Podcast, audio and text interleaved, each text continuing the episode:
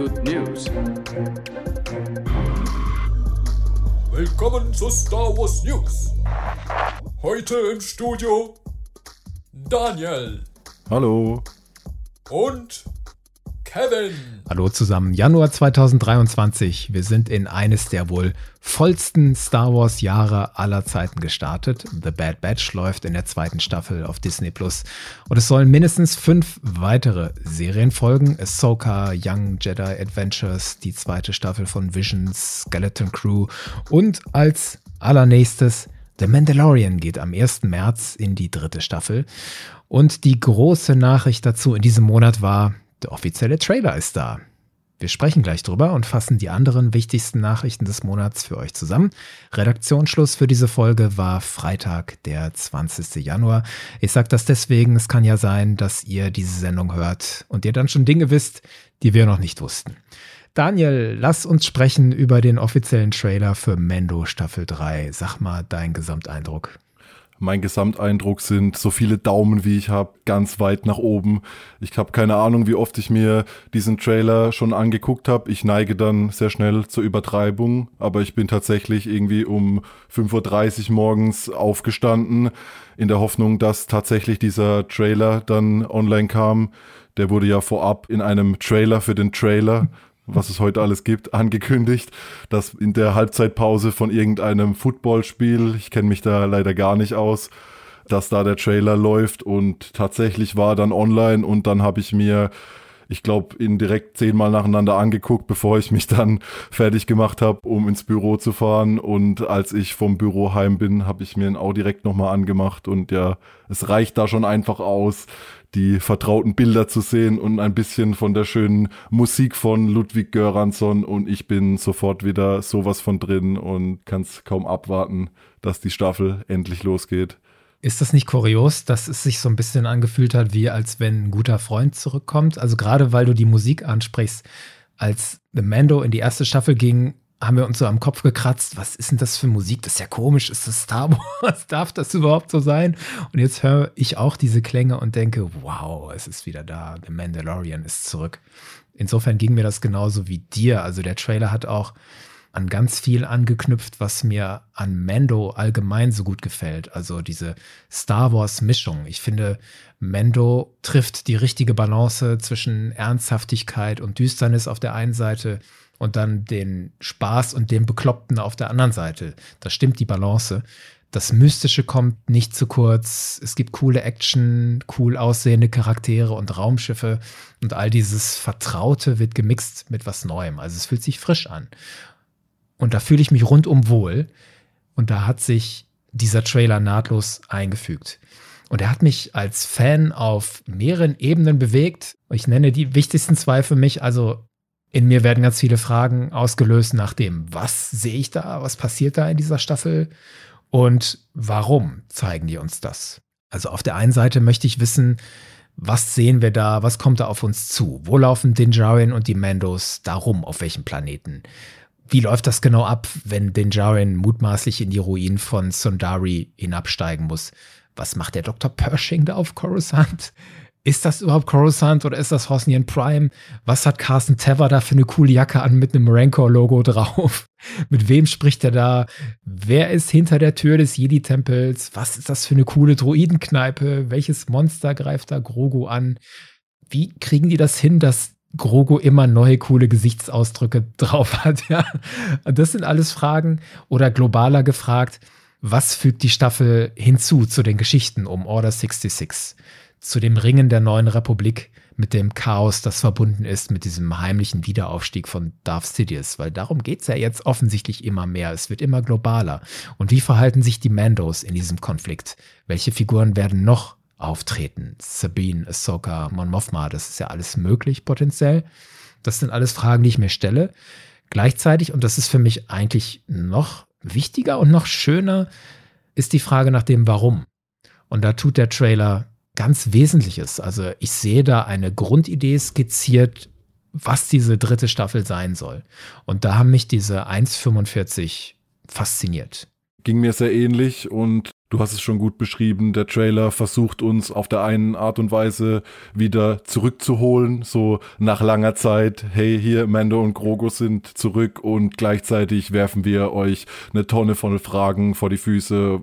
Mich hat der Trailer auch ganz stark an den ersten Trailer damals von The Force Awakens erinnert, als wir damals noch gar nicht wussten, wer Snoke oder wer diese ominöse Stimme ist und man hörte There's been an awakening, have you felt it? Und hier war der erste Satz im Trailer Our people are scattered like stars in the galaxy. Das ist direkt für mich so die Richtung, aha, es geht hier jetzt tatsächlich, wie wir vermutet haben, um diese Mandalorianer und was muss von Din und vielleicht Bo-Katan und den anderen getan werden, um diese einst große Nation wieder zu vereinigen und vielleicht unter einem gemeinsamen Ziel wieder zusammenbringen und irgendwie auch die Ehre der Mandalorianer wieder zurückzubringen, weil wenn man gerade so an die letzten Tage der Klonkriege und so weiter denkt, dann war von dem einst großen Volk irgendwie klar in der Masse, aber nicht mehr vom Geist her so viel übrig, weil die eine Seite wollte gar nichts mehr mit ihren ursprünglichen Wegen zu tun haben, die anderen waren irgendwie so richtig kriegsfanatisch und haben sich Maul angeschlossen und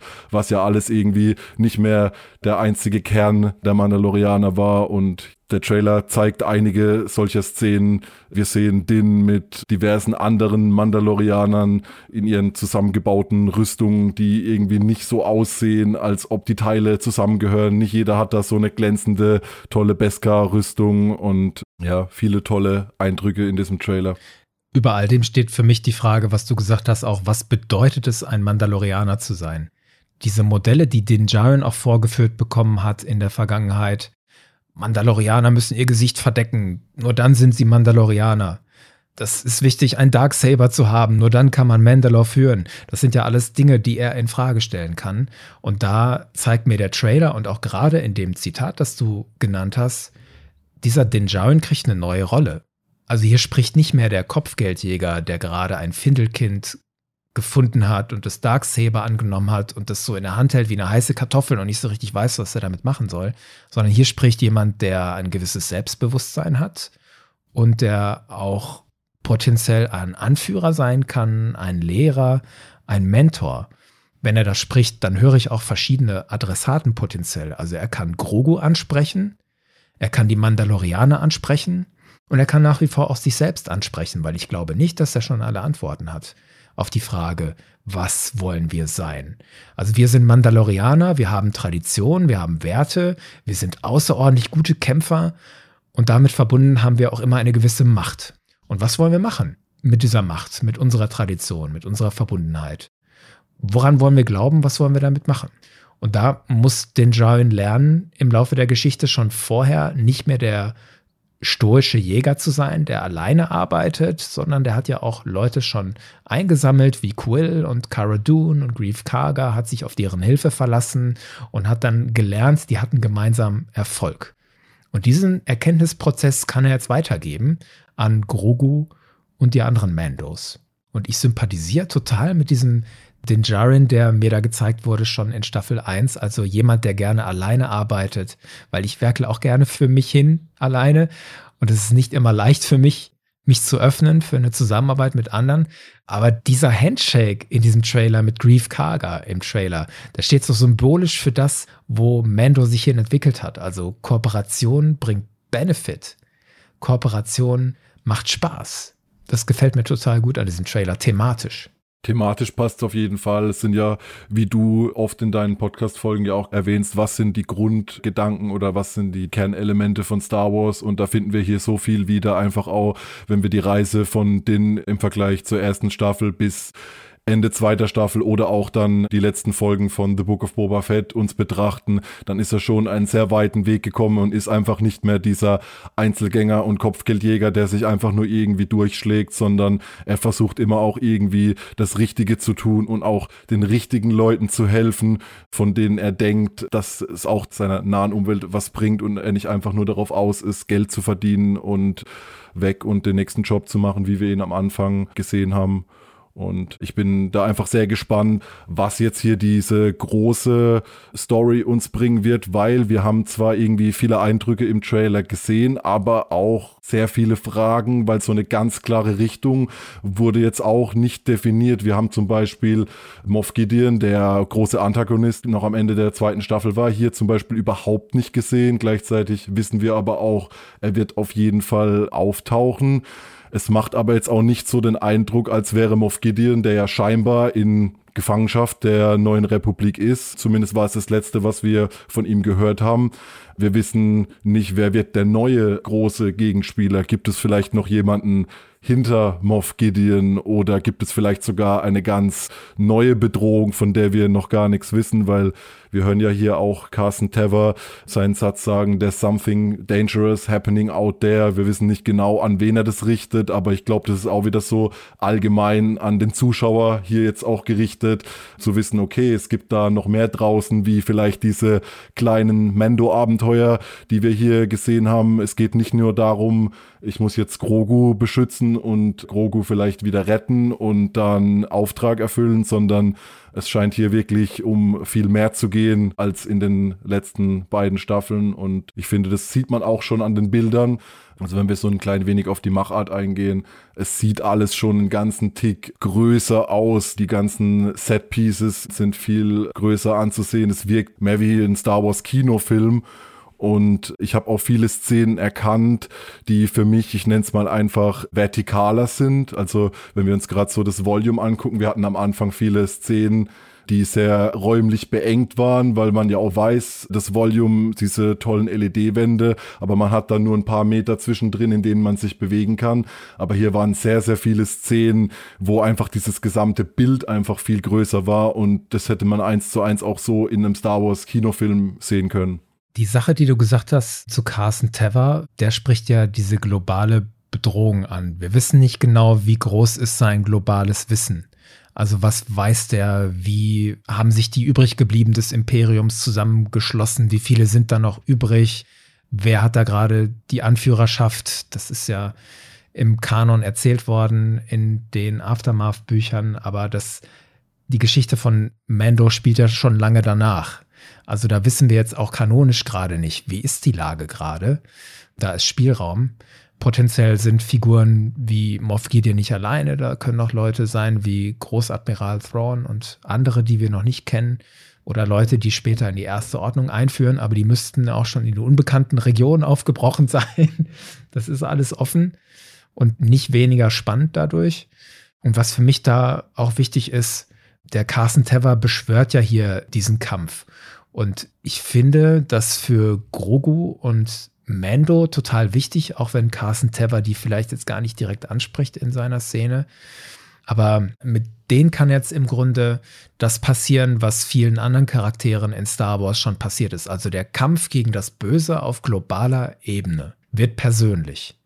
Also ich meine, Luke Skywalker sagte am Anfang, es ist so weit weg von hier, und dann sieht er, wie seine Tante und sein Onkel vom Imperium getötet werden. Oder Ezra Bridger will nichts zu tun haben mit all dem, will eigentlich nur für sich alleine irgendwie klarkommen. Aber dann wird er doch in diesen Kampf reingezogen. Unter anderem, weil das Imperium seine Eltern getötet hat und er dann sieht, dass seine neue Familie da auch mittendrin steckt.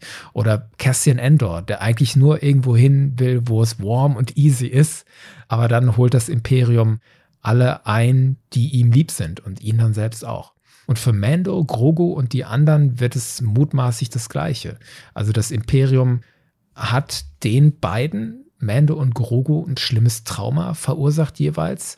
Und jetzt versuchen Nachfolger wie Moff Gideon und Co das Gleiche mit anderen Leuten zu machen. Also das Böse, was Carson Tever da beschwört, das könnte jetzt anderen auch passieren. Und das meine ich mit, deswegen könnte es für Mando und Grogu jetzt persönlich werden. Und richtig cool finde ich, dass beide, sowohl Mando als auch Grogu, weiter mit ihrem Trauma irgendwie umgehen müssen. Also der Mando soll in diese Ruinen von Mandalore zurückgehen, also der Ort, der zerbombt wurde vom Imperium. Da muss er jetzt rein, um sich wieder reinzuwaschen in den lebenden Gewässern, was die Schmiedin ihn da aufgetragen hat. Und Grogu scheint auf einem ganz ähnlichen Pfad zu sein. Also, wir haben diesen Rückblick auf Order 66, was ja schon so ein Hinweis darauf ist, dass Grogu möglicherweise nochmal so ein Flashback hat. Aber im Zusammenhang frage ich mich dann, wenn der sein Trauma weiter aufarbeiten will, der Grogu, und sich damit auseinandersetzen will, was wurde in meinem Leben zerstört, was habe ich verloren, warum? Und welche Konsequenzen hat das für mich, frage ich mich, wenn er das weiter aufarbeiten will, muss Grogu jetzt auch noch einen Ort besuchen, so wie Mando nach Sundari bzw. Mandalore muss? muss Grogu auch irgendwo hin? Muss der vielleicht nach oh. Coruscant? Warum auch immer, um was zu holen? Oder muss der ganz woanders hin? Es gibt ja diese Szene da in dieser felsigen Landschaft, wo der von einem Monster angegriffen wird, über das wir auch noch sprechen können. Also das sind Fragen nach den Traumata der beiden, die sich mir thematisch stellen. Und was für mich diesen Trailer und diese Geschichte auch so stark macht. Und das meine ich mit, diese Staffel hat offensichtlich was zu erzählen wieder über diese beiden. Und dieser Trailer gibt mir so einen groben Überblick darüber. Also es geht einmal wieder um den Umgang mit Traumata und der Dinjarin wächst über sich hinaus und nimmt eine neue Rolle an. Als Lehrer, als Mentor vielleicht. Und was will Grogu sein? Man sieht den ja hier nicht immer mit Mando zusammen. Der ist ja auch mal alleine unterwegs. Und dann ist er auf einmal bei Bo-Katan und die sagt dem, hier, du hast wohl gedacht, dein Papa sei der einzige Mando gewesen. Vielleicht übt die auch Einfluss auf den aus und vielleicht auch keinen guten. Also viele spannende Fragen. Es gab auch, ich weiß nicht, ob du das mitbekommen hast, eine andere Version von diesem Trailer in den USA bei Disney Plus. Also ich habe auch geguckt, bei uns in Deutschland ist er leider gar nicht verfügbar. Und da sieht man eine weitere Szene, die sich scheinbar auch auf diesem Stadtplaneten befindet. Und man sieht Dr. Pershing und allem Anschein nach diese Offizierin, die wir schon von Moff Gideons Schiff aus der zweiten Staffel kennen. Und die schauen zu, wie, für mich sieht es so aus, ein Sternzerstörer der gerade irgendwie auseinandergebaut wird innerhalb dieser Stadt. Also sehr spannend, vor allem auch, warum ausdrücklich diese Szene es nicht in die deutsche oder beziehungsweise internationale Version geschafft hat. Was denkst du drüber, Dr. Pershing? Wird es da in Richtung Klonprojekte von den Sequels gehen oder ist es vielleicht fast schon irgendwie zu offensichtlich, dass wir alle damit rechnen, weil irgendwie Du hast es auch vorhin schon angesprochen mit äh, der neuen Bedrohung. Bei mir kam das eher so rüber, als wäre die First Order ja diese schleichende Bedrohung, die niemand so richtig wahrnimmt. Da macht es für mich gerade noch keinen Sinn, dass so viele Jahre davor schon so prominent da scheinbar doch gewisse Leute mit einer Bedrohung rechnen. Also ich denke da eher, vielleicht sind es auch zwei verschiedene Bedrohungen, die wir hier im Blick haben. Ich kann mir vorstellen, dass das alles miteinander zusammenhängt. Also die First Order tritt vielleicht in dieser Zeit fünf, sechs Jahre nach Return of the Jedi noch nicht als solcher auf und hat sich noch nicht so formiert, aber diese Kräfte sind ja da. Also die übrig gebliebenen des Imperiums und alle, die dem nachgefolgt sind, ziehen ja im Grunde an einem Strang. Und der Carsten Tever beschwört das nicht umsonst und spricht nicht umsonst diese Warnung aus. Wenn wir jetzt nicht handeln, ist es vielleicht irgendwann zu spät. Das deutet für mich darauf hin, dass das durchaus zusammenhängen kann mit dem Klonprojekt, was letztlich darauf zielt, Darth Sidious zurückzuholen und zwischenzeitlich Snoke hervorbringt. also das wächst immer mehr zusammen, auch im filmischen Star Wars, also auch im Bewegtbild Star Wars.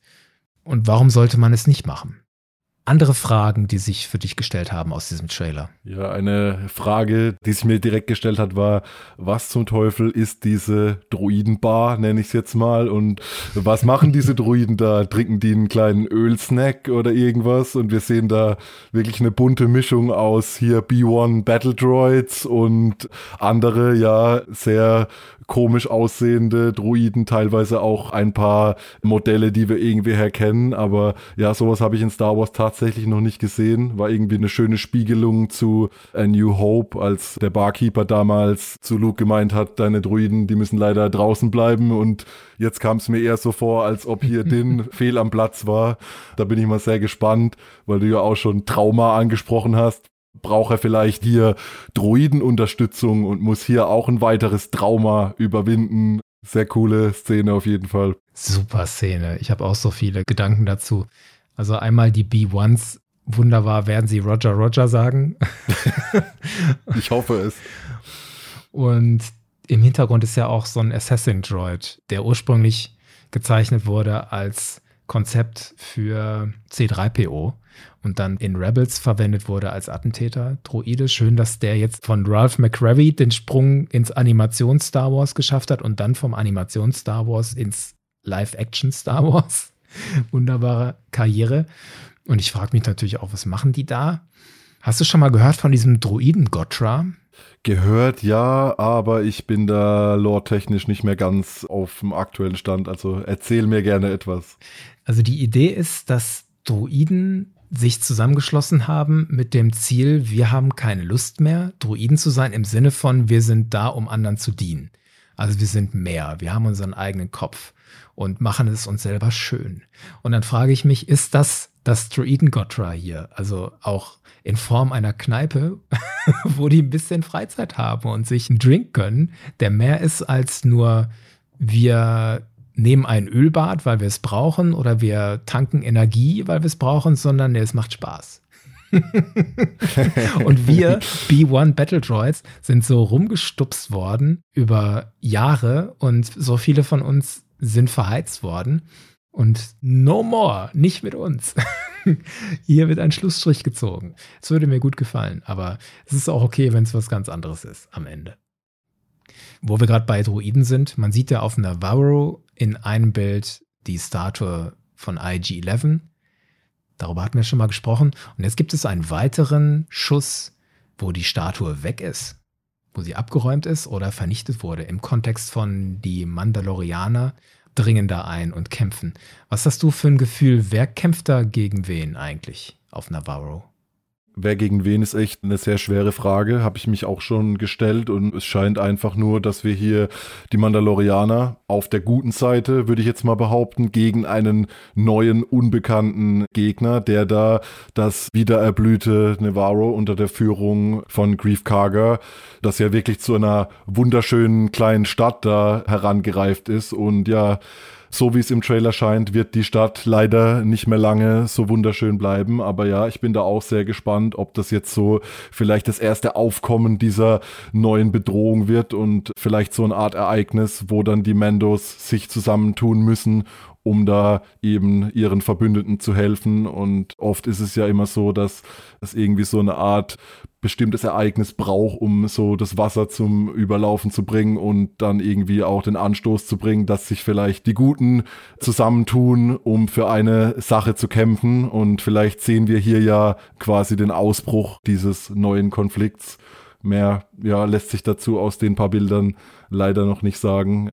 Ich kann mir vorstellen, dass das in deine Frage reinspielt, die du vorhin gestellt hattest. Also inwiefern passt das vielleicht zusammen mit dem Aufstieg der ersten Ordnung und so. Also in dieser Phase war es ja Strategie der ersten Ordnung, irgendwelche räuberischen Banden anzustiften, für Chaos zu sorgen, in dem, was die neue Republik da gerade so sorgsam aufgebaut hat.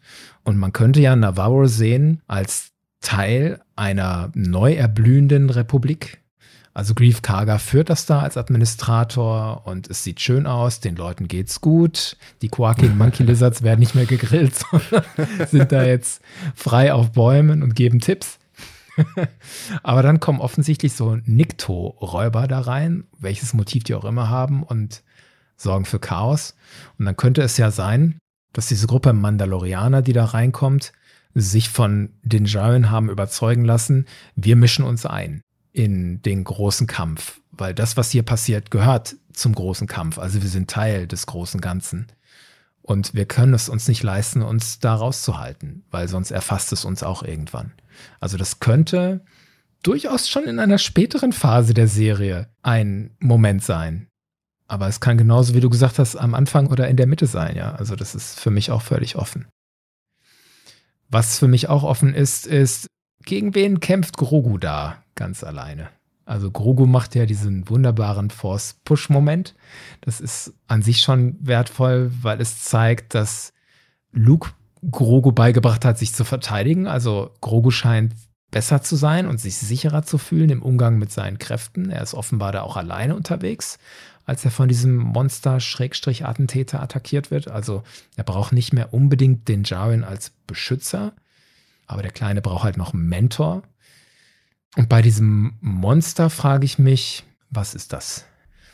Ist das vielleicht so ein Nogri-Attentäter wie Thrawn, den er als Leibwächter hatte, den Rook.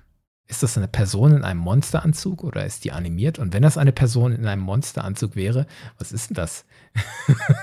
ist das die Rückkehr von Star Wars in die 60er und 70er Jahre, was Monsterdarstellung angeht? Das finde ich ja spektakulär. Ich habe hier auch ja allgemein sehr viele tolle Kreaturen entdeckt im Hintergrund. Und wenn wir auch nochmal nach Navarro zurückgehen, haben wir hier vermutlich die Artgenossen von Babu Frick gesehen. Ich dachte nach dem ersten Trailer tatsächlich, es handelt sich um Babu Frick. Jetzt haben wir ja schon hier mindestens mal zwei davon gesehen. Wie heißen sie? Anselianer, ne? Anselianer. Ja, da bin ich einfach sehr gespannt, ob wir Babu Freak tatsächlich zu sehen bekommen oder ob die ganze Spezies verrückte russische Druidenschrauber in kleinen darstellen, weil die ja alle mit ihrem schrägen Lachen und ihren weißen kleinen Bärten und diese komischen Schweißerbrillen, die sie da aufhaben, zu sehen sind. Also ich glaube, da können wir uns auf eine schöne Prise Star Wars Humor freuen. Ja, und sie werden mutmaßlich Teil der Community von Navarro sein, die sich dann zusammenschließt. Gibt es noch andere Dinge an diesem Trailer, die dir wichtig sind, die wir noch nicht besprochen haben? Was man vielleicht noch erwähnen sollte, ist, dass der Trailer wieder sehr irreführend geschnitten ist. Und es würde mich nicht wundern, wenn wir irgendwann Mitte März uns nochmal drüber unterhalten und so gefühlt alles, was wir heute hier besprochen haben, in eine ganz andere Richtung ging wie die tatsächliche Serie, weil wir haben da so einen Schnitt, der ist mir besonders ins Auge gefallen. Und zwar sieht man da, wie scheinbar den Jaren in der Gauntlet oder beziehungsweise einem Mandalorian Starfighter unter unterwegs ist und so wirkt es zumindest im Trailer, aber wenn man genau hinschaut, sieht man eigentlich, dass er die ganze Zeit nur in seinem Naboo Fighter Cockpit sitzt und man gar nicht wirklich das Innere der Gauntlet zu sehen bekommt und bin mir relativ sicher, wenn man den Trailer irgendwie so mit 0,5-facher Geschwindigkeit nochmal anschaut, was ich jetzt nicht getan habe, dann wird man da noch einige andere Dinge entdecken, die irgendwie so gar nicht zusammenpassen und nur im Trailer so schön zusammengefügt wurden, um uns da in die Irre zu führen. Gutes Beispiel dafür ist die Ansprache von Carson Tever. Das sieht so aus, als würde der zum Mando sprechen, aber man sieht, die stehen in ganz anderen Räumen. Und es bleibt völlig offen, mit wem Carson Tever das spricht. Also diejenigen, die diesen Trailer gemacht haben, manipulieren uns ganz gehörig. um uns teilweise dient es sicherlich, um uns auf eine falsche Fährte zu locken. Teilweise war das aber auch unterstützend für das Narrativ, was ich vorhin meinte, wie was ist so die große Überschrift dieser dritten Staffel mutmaßlich und was ist das große Thema. Dann kommen wir jetzt zu weiteren Star Wars Nachrichten des Monats in den Machtblitz News. Schnell! Es gab in den letzten Wochen diverse Gerüchte rund um kommende Star Wars Produktionen. Es geht unter anderem um den Film von Damon Lindelof und Charmin Obay Chinoy. Das Projekt hattest du Daniel letztes Mal für uns eingeordnet. Ein Film, der angeblich nach den Ereignissen von Episode 9 spielen soll. Jetzt heißt es, die Dreharbeiten würden wohl im April starten. Quelle dafür ist die Webseite World of Real, eine Webseite, die als verlässlich gilt, wenn es um Berichte über Filmindustrie geht. Trotzdem würde ich das noch als Gerücht einordnen, denn es fehlt ja noch eine Bestätigung von Disney Lucasfilm. Ein anderes Gerücht dreht sich um ein angebliches neues Projekt von John Favreau und Dave Filoni mit dem Arbeitstitel Ghost Track 17. Und das würde ich jetzt auch wirklich noch als Gerücht behandeln. Da gibt es noch nichts Substanzielles zu sagen. Die Quellenlage ist auch völlig undurchsichtig. Die Hauptquelle dafür, Production Weekly, hat in den letzten Jahren ein paar Dinge behauptet, die sich hinterher als falsch rausgestellt haben. Und viel mehr war da auch nicht zu erfahren, außer John Favreau und Dave Filoni arbeiten an einem neuen Projekt und es heißt Ghost Tracks 17. Punkt. Nicht, worum es geht, nichts, wann es losgeht, nichts, wann es fertig sein soll. Nichts davon. Also das würde ich als Gerücht weiter behandeln. Und dann gibt es ja seit Jahren schon Diskussionen darüber, ob es einen Nachfolgefilm zu Solo geben könnte. Jetzt hat aber Regisseur Ron Howard klargemacht, ein möglicher Film Solo 2 habe bei Lucasfilm keine Priorität. Diese Diskussion komme vorwiegend von Fans. Und für die dürfte die Aussage von Howard ein gehöriger Dämpfer sein, was einen möglichen zweiten Solo-Film angeht. Keine Dämpfer in Sicht sind für die Serie Endor. Jetzt gibt es noch gute Nutzerzahlen. Endor soll 2022 eine der meistgesehenen Serien auf Disney Plus gewesen sein. Das zeigt eine Analyse von Flix Patrol, einer Firma, die Streaming-Trends weltweit beobachtet. Danach wurden auf Disney Plus am meisten die Simpsons geschaut. Und als einzige Star Wars-Serie habe es Endor in die Top 10 geschafft, auf Platz 9. Was ich bemerkenswert finde, weil die Serie erschien erst gegen Jahresende und hat sich dann so hochgearbeitet. Und es gab ja in diesem Jahr Star Wars-Serien mit einem mutmaßlich größeren Namen wie Kenobi. Und diese neue Analyse von Flix Patrol zeichnet ein anderes Bild als bisherige Darstellungen, in denen es hieß, Endor leide unter einer geringen Nachfrage. Also das wird ja gerne behauptet, Endor werde nicht geschaut. Das hier ist ein Hinweis darauf, dass das nicht stimmt. John Williams macht weiter. Die Ansage, dass der 90 Jahre alte Komponist in den Ruhestand gehen will, ist wieder vom Tisch. Dem Magazin Entertainment Weekly hat Williams gesagt, er werde noch eine Weile weitermachen. Er könne einfach nicht vom Musikmachen in Rente gehen. Ein Tag ohne Musik sei ein Fehler. Unter anderem wolle er noch für weitere Projekte von Steven Spielberg arbeiten. Williams aktuelles Projekt ist, soweit wir wissen, der Soundtrack zum Film Indiana Jones and the Dial of Destiny. Am 8. Februar wird Williams 91 Jahre alt. Andere Personalie, Lars Mikkelsen, hat Hoffnungen gedämpft, dass er in der Ahsoka-Serie als Live-Action Thrawn auftreten könnte. Er ist von der Online-Ausgabe des britischen Express gefragt worden, ob er in Erwägung ziehe, nochmal Thrawn zu verkörpern. Darauf antwortet Mickelson ja schon, aber das sei ihm gar nicht angeboten worden. Zum Hintergrund, Mickelson hat Thrawn in der Serie Rebels gesprochen und es wird seit Jahren spekuliert, ob er auch Thrawn in Live-Action-Serien verkörpern würde, konkret in Ahsoka. Dazu gilt ein Auftritt von Thrawn in der Ahsoka-Serie als sehr wahrscheinlich. Aber zur Einordnung, ich würde das jetzt noch nicht als endgültige Bestätigung werten, dass Mickelson nicht in Ahsoka dabei ist weil der Express lässt in seinem Online-Artikel offen, wann Mickelson das gesagt hat. Ich bin nicht gefragt worden.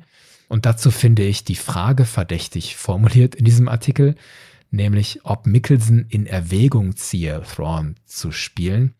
Wenn da jetzt gerade jemand den Mickelson gefragt hätte, ob er Thrawn gespielt hat, fände ich das viel einleuchtender, weil die Dreharbeiten sind ja schon vorbei. Deswegen kommt mir das komisch vor, dass das formuliert ist. Ziehen Sie in Erwägung, Thrawn zu spielen. Außerdem hatten wir einen ähnlichen Fall mit Liam Neeson, der dann ja doch in der Kenobi-Serie zu sehen war. Neue Darth Vader Comicreihe, ja, noch eine. Lucasfilm und Marvel haben angekündigt, dass es eine vierteilige Serie geben wird mit dem Titel Darth Vader Black, White and Red. Der Titel bezieht sich auf Comics zu Marvel-Figuren wie Wolverine, Deadpool und Moon Knight. Geschrieben wird diese neue Darth Vader-Reihe unter anderem von Comic-Veteran Jason Aaron, hört, hört. Von dem stammt unter anderem der Start der Star Wars Hauptreihe seit 2016. Die besprechen wir gerade in der Reihe Holocron. Und letzte kleine Nachricht: Galaxy of Creatures. Die YouTube-Serie für Kinder ist in die zweite Staffel gegangen, unter anderem mit einem kurzen Stück über EOPs. Ihr wisst schon, das Reittier von Kenobi. In diesem kurzen Stück werden eine EOP-Mutter und ihr Baby gezeigt mit einem nervigen Pit-Droid. Und es gibt ein Stück über Bocklings, diese kleinen Erdwühler aus Jedi Fallen Order. Eine Minute 45 voller freundlicher Kreaturen mit süßen Glubschaugen, Daniel. Daraus habe ich eine Idee entwickelt für ein neues Bucketheads-Format. Wir machen Reaktionsvideos zu Galaxy of Creatures. okay, da kann ich mich direkt melden, weil ich habe tatsächlich noch überhaupt nichts von dieser Serie gesehen. Ich wäre also prädestiniert dafür, ein Reaction-Video hiervon zu machen. Daniel auf der Couch, der sagt, oh, süß, oh, guck mal, süß. und dann machen wir noch Gruppen gucken und Live-Kommentare, alles zu Galaxy of Creatures, alles, was Social Media und YouTube so von uns fordert. Daniel, danke, dass wir zusammen bestritten haben, die Star Wars News für den Monat Januar 2023. Ja, war schön mit dir wieder über Neuheiten in der weit, weit entfernten Galaxis zu reden. Und danke allen Unterstützenden auf Patreon und Steady. Ihr habt diese Sendung mit möglich gemacht. Bis zum nächsten Mal. Macht's gut. Bis bald. You're gonna find that many of the truths we cling to depend greatly on our own point of view.